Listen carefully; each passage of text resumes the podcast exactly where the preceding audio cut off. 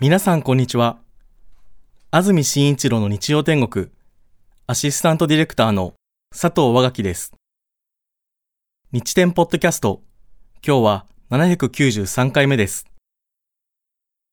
Apple、Spotify、Amazon Music、Google など、各種ポッドキャストやラジオクラウドで聞くことができます。日曜朝10時からの本放送と合わせて、ぜひお楽しみください。それでは、5月14日放送分、安住紳一郎の日曜天国。今日はメッセージコーナーをお聞きください。さて今日のメッセージテーマはこちらです。母さんの愉快な話です。今日は5月第2日曜ということで母の日ですね。母さんの愉快な話です。日曜天国では1年間に50週ぐらい放送があるんですが50回放送があるんですけれども毎週ねメッセージテーマ設定していますけれども私の勝手な思い込みと家族の恥ずかしい話と並んでこの母さんの愉快な話っていうのがもうこれもう何ですかね、うん、三強ですからね。間違いありませんから。頼れる、うん、クリーンナップだねむしろもう母さんの愉快な話は4番ですね、うん、素晴らしい。サッカーでいうと背番号10素晴らしい。そうですね。全幅の信頼を置いてい間違いありませんから。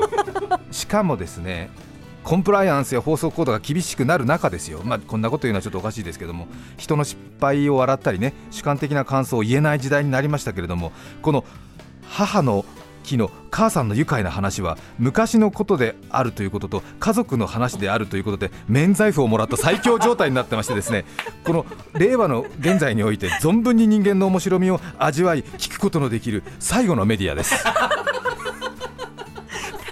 ちょっとねあの大げさな物言いですけどそんなような感じあるんですよね。なるほど、うん、そうなんですよ。そうね、えー、だからか、うん、これはね本当にもうもう人間が間もなく手元から失いそうになってる楽しみの一つですから。こぼれ落ちてこぼれ落ちていく感じ。もうでもたまらないから。ぜひね最近ラジオ聞いたという方はご期待ください。間違いありませんから。早速紹介してまいります、はい、いいですね。いいですか？立川市のオーシャンベリーさん61歳女性の方ありがとうございます。ありがとうございます母さんの愉快な話ですが私が小学校5年生の時家族で長野県の諏訪湖に出かけました。いいですね。中澤さん長野でねお仕事されてましたから、はい、みんなで遊覧船に乗り出港してしばらく経った頃乗り場から「ちょっと待ってちょっと待ってよ!」という 金切り声が聞こえます。母の声です子供のアイスを買ってたんです。乗ります乗ります。戻ってきてよ。ともう船は岸からだいぶ離れているのに無茶なことを言います。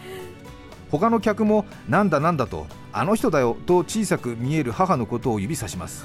私と弟は恥ずかしさのあまり精一杯他人のふりをしました。父はなぜか遠い目をして諏訪湖を眺めていたように思います。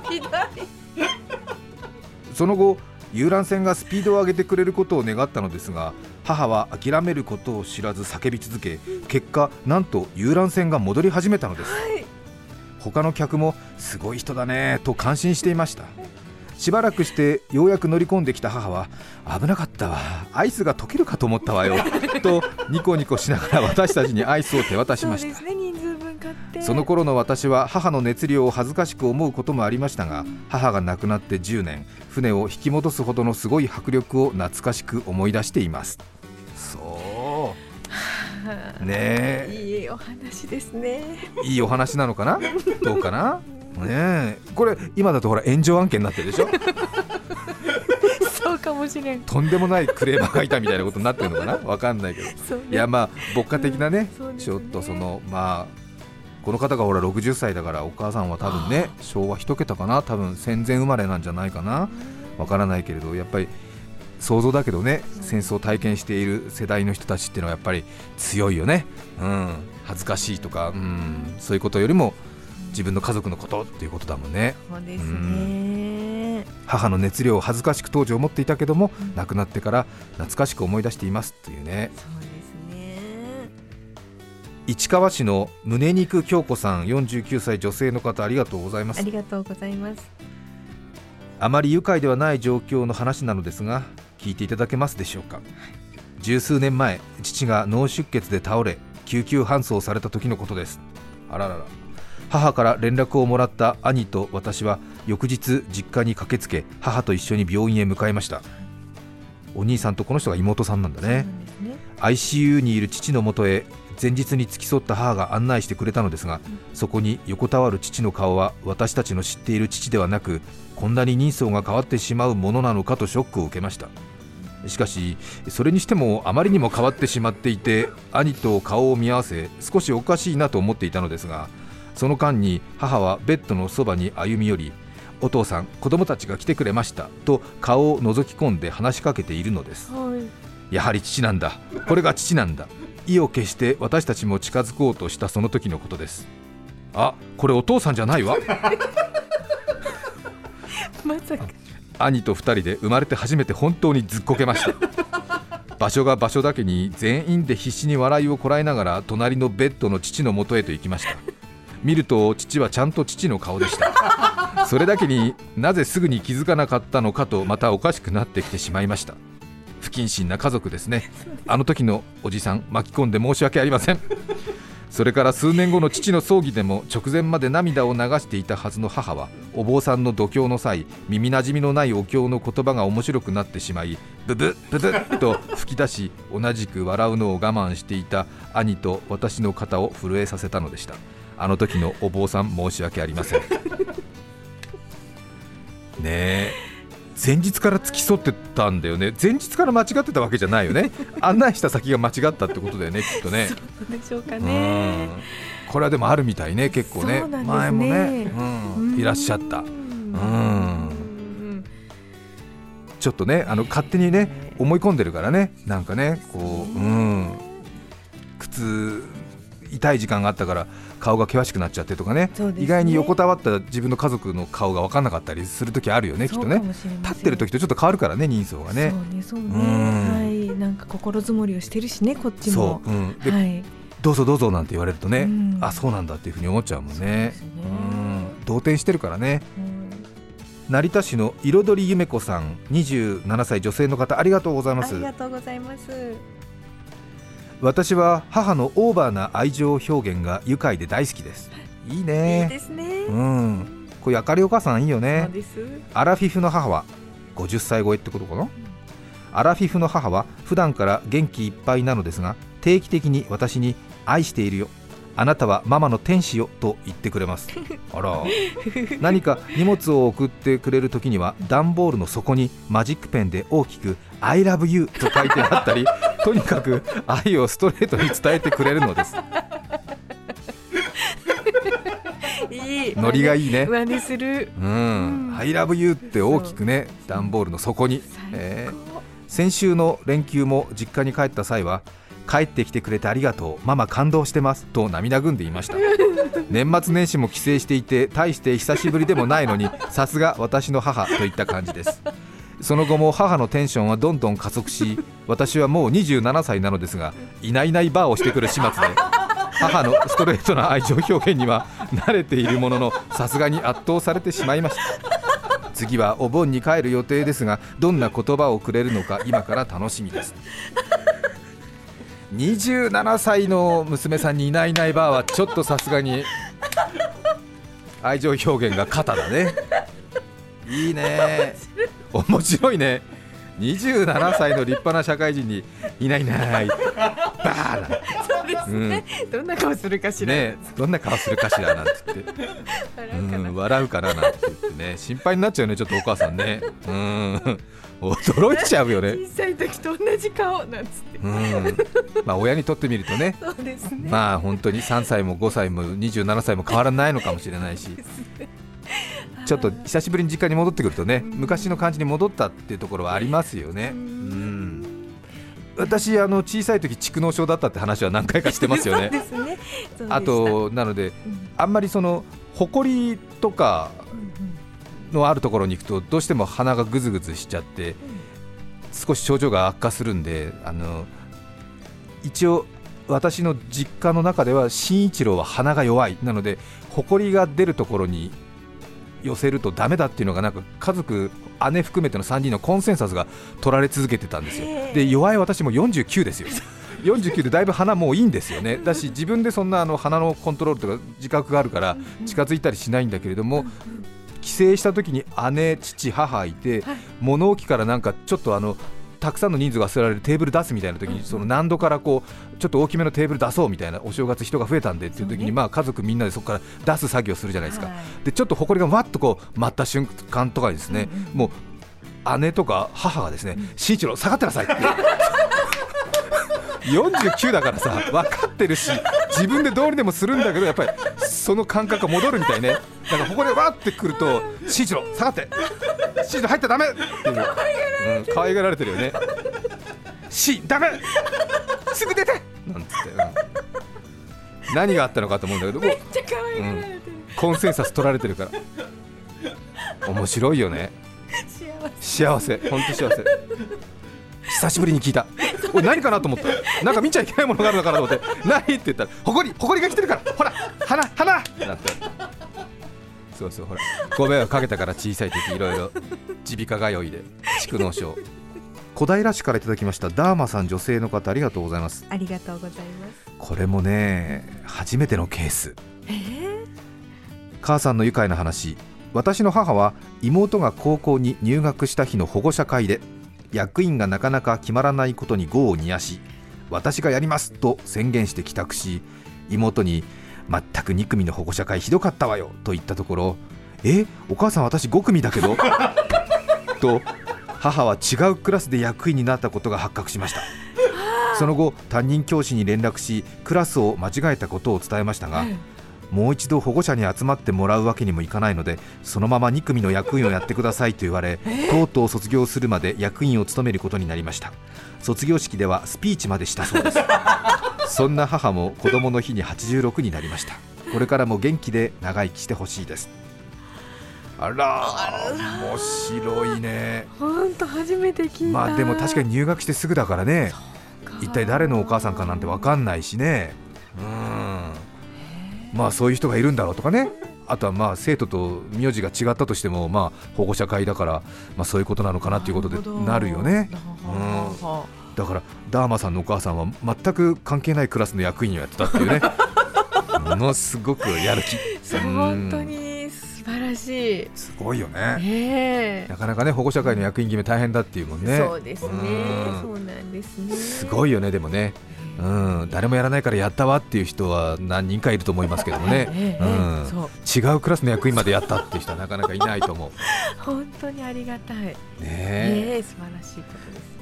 なんていう名前の高校なんだろう。知りたくなっちゃうね ちょっとね。あの辺小平。うそうですよね柔ん。軟ですよね。柔軟だよね。多分伝説になってるだろうね、まあ、あの辺の多摩地方ではもそうね。う、うん、ちょっとないねすごい人いたよかつてっていうね、うん、伝説町田市の野球親父さん58歳男性の方ありがとうございます。ありがとうございます。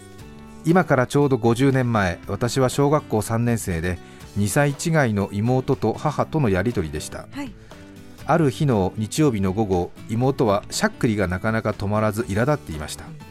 母は水を飲めばとか息を止めなさいなどと指示をしていましたがそれをやっても妹のしゃっくりは止まりませんでした、うん。ねえちょっとね小さい時結構ね困っちゃうよね動揺してね。ね。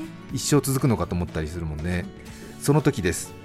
突然母は妹に向かってお母さんのお財布からお金を取ったでしょうとかなり強い口調で浴びせました。取っていないと言い返す妹見てたのよ私はと母。挙句妹は泣き出してしまいました。私は小学校1年生の妹がそんなことをするわけはないと思いながらも母の真剣な顔を見ていると妹よやっちまったのかと思ったその瞬間 母の口から思っても見ない言葉がしゃっくり止まったでしょ？さらに泣き崩れる妹。私は子供心に何もそこまでしてしゃっくり止めなきゃいけないのかなと思いました。何にでも真剣勝負をする愉快な母です。そう。ね。ね。この方もほら58歳だからきっとねお母さん多分昭和の早い生まれじゃない？きっとね。そうん、だからたくましいんだよそうなねんですね、うん。へ国分寺市のしょうがないよねさん女性の方ありがとうございます。がとうございます。母と先日食事をした時のことです。母はオムライスを注文し私としばらく喋りながら楽しく食事をしていました。するとケチャップライスをこぼしてしまったのか母の服の胸のあたりが汚れていることに私は気づきました、そのことを指摘すると特に慌てることもなくお手洗いに向かい数分も経たないうちに汚れを落としきれいな状態で戻ってきましたさすが年の子だな。ケチャップの汚れ落としなんて母にかかれば朝飯前なんだ。と感心しその術を私も身につけたくてやり方を聞いてみますと。やり方を聞いてみました。すると母は汚れなんて落としてないよ。ほら前後逆に着直しただけ。見えないでしょ。と見せてくれた背中にはしっかり朱色に染まったケチャップの跡がありました。へ御年記事を迎える明るく大好きな私の自慢の母ですそうですか。面白いですね。ね。うん。記事77歳。ね。そううでおめでとうございますね。汚れなんて落としてないよっていうね。前後逆に着直しただけっていうね。本当ですね。そうね。いいね。まあ後ろだったら気にならないからいいかなみたい前よりね。なうん。面白いよね。す。なんかいろいろありますねさてそれではここで1曲お聴きいただきたいと思います。高崎市のコークスクリューさん男性の方からリクエストいただいています。ありがとうございます。ザ・ブルーハーツでラブレターお聴きください。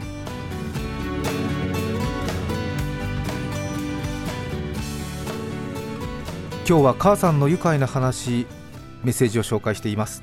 杉並区の9時2分44秒さん31歳女性の方ありがとうございます。ありがとうございます。母さんの愉快な話今から10年以上前私が沖縄から上京してすぐのお話です。母から最近体調を崩していて外出するとめまいや立ちくらみで大変とのこと。私はとても心配でしたが仕事が忙しくなかなか帰れずにいました。そうだよね。杉並から沖縄までってなかなかねお金もかかるしね。そんなある日兄から連絡が入りました。兄心配だったから母の様子を見に来たんだよ。買い物するって言うからさあんまり無理しないように言おうとしたらなんか変なんだよ。母は日焼け対策のため夏でも長袖長ズボン深い帽子にサングラスをかけていますがサングラスに妙な違和感を覚えた兄。気づいた瞬間兄は大声を出したそうです。お母さんそれサングラスじゃなくて 3D メガネだよ。そうです。母はどこから仕入れたか当時流行っていた映画用の 3D メガネを着用し沖縄の暑さの中過ごしていたのです。そりゃ視界も歪むはずだ。兄は玄関で転げ落ちるほど爆笑したそうです。母は現在も大ボケをかましながら父と元気にやっています。それは 3D メガネかけてたらちょっと立ちくらみはするわそうね。です。よ。うんいやーが分かってよかった。高崎市のコークスクリューさんからのリクエスト「ザ・ブルーハーツ」でラブレターお聞きいただきました。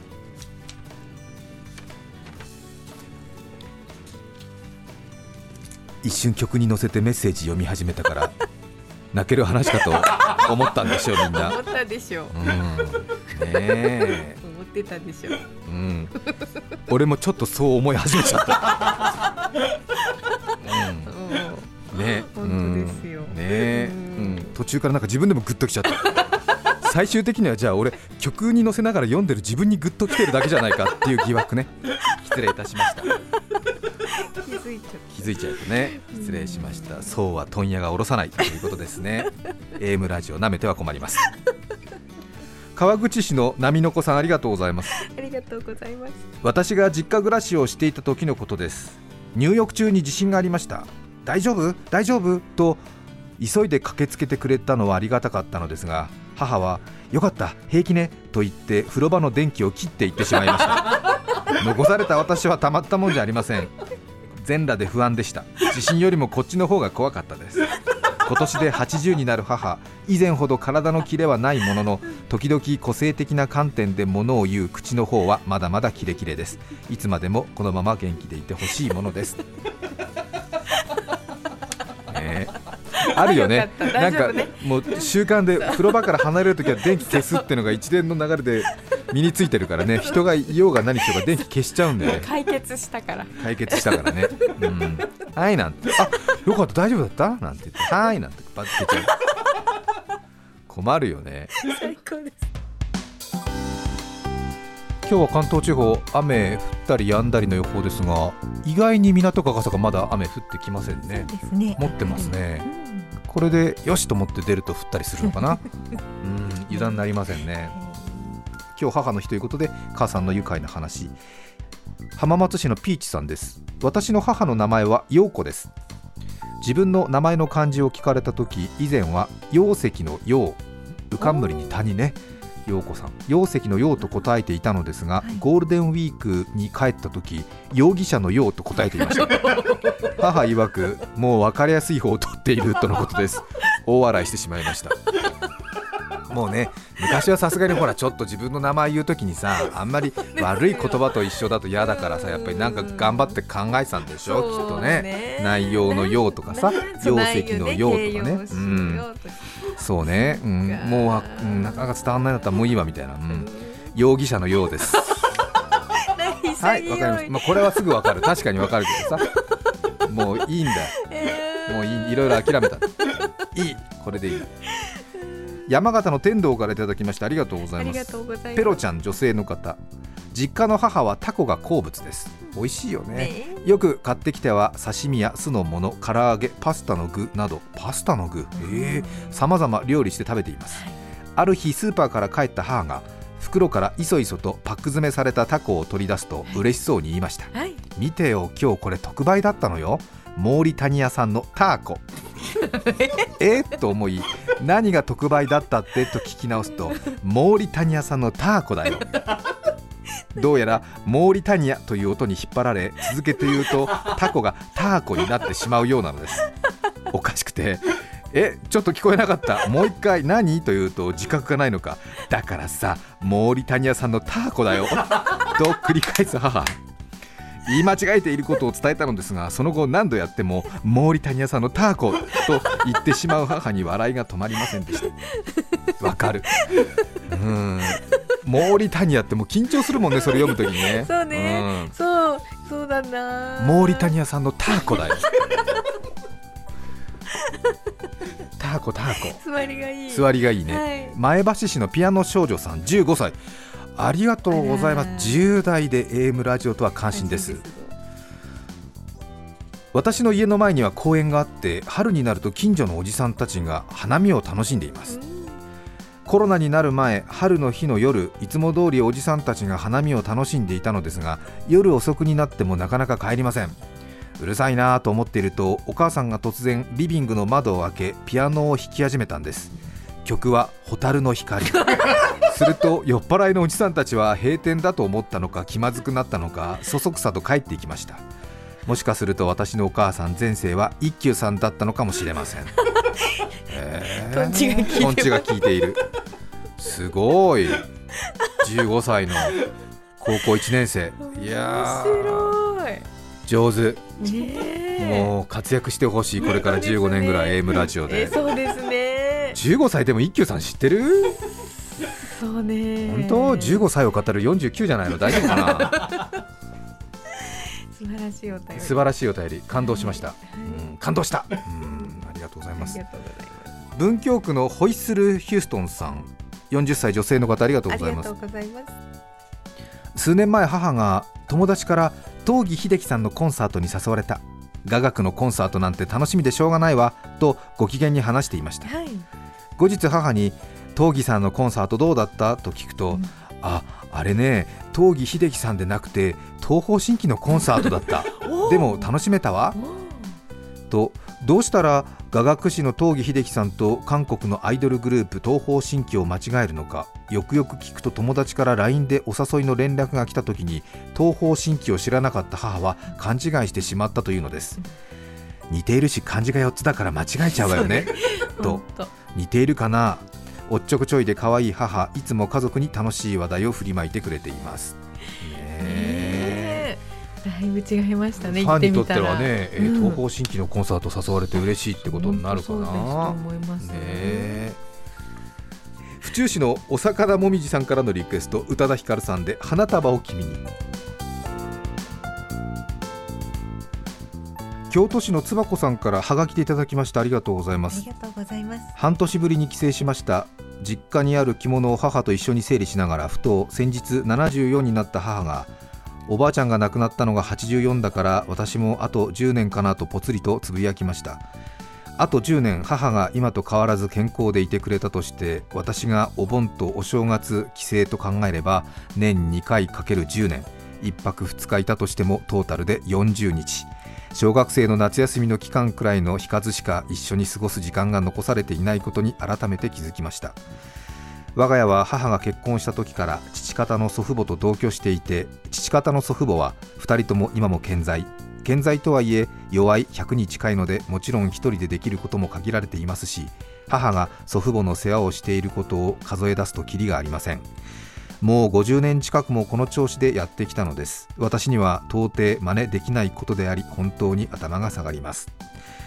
まだ祖父母が健在な以上母が心から羽を伸ばせる時間はないのだと思いますが自分の中でカウントダウンが始まっているのならどうか残りの時間は自分のために大切に使ってほしいなと思っています。お母さん本当にいつもありがとう。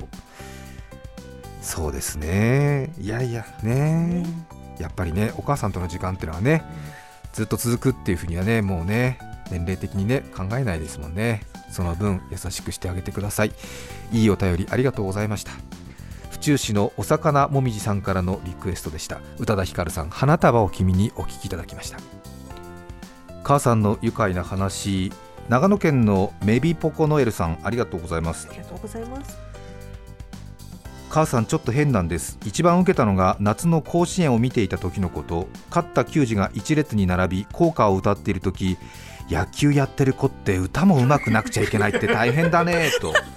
一緒にいた父も私も目が点になりました。そんなわけないじゃん。その後もプロの人が歌ったのを録音して流しているんだよ母さんと説明しても、えー、だってあんなに大きな口開けて真剣に歌ってるじゃん。となかなか信用してくれないんです。自分の思うことが絶対って周りの人は大変です。他にもちょくちょくあるんですがこの話が分かりやすい話です。どうでした？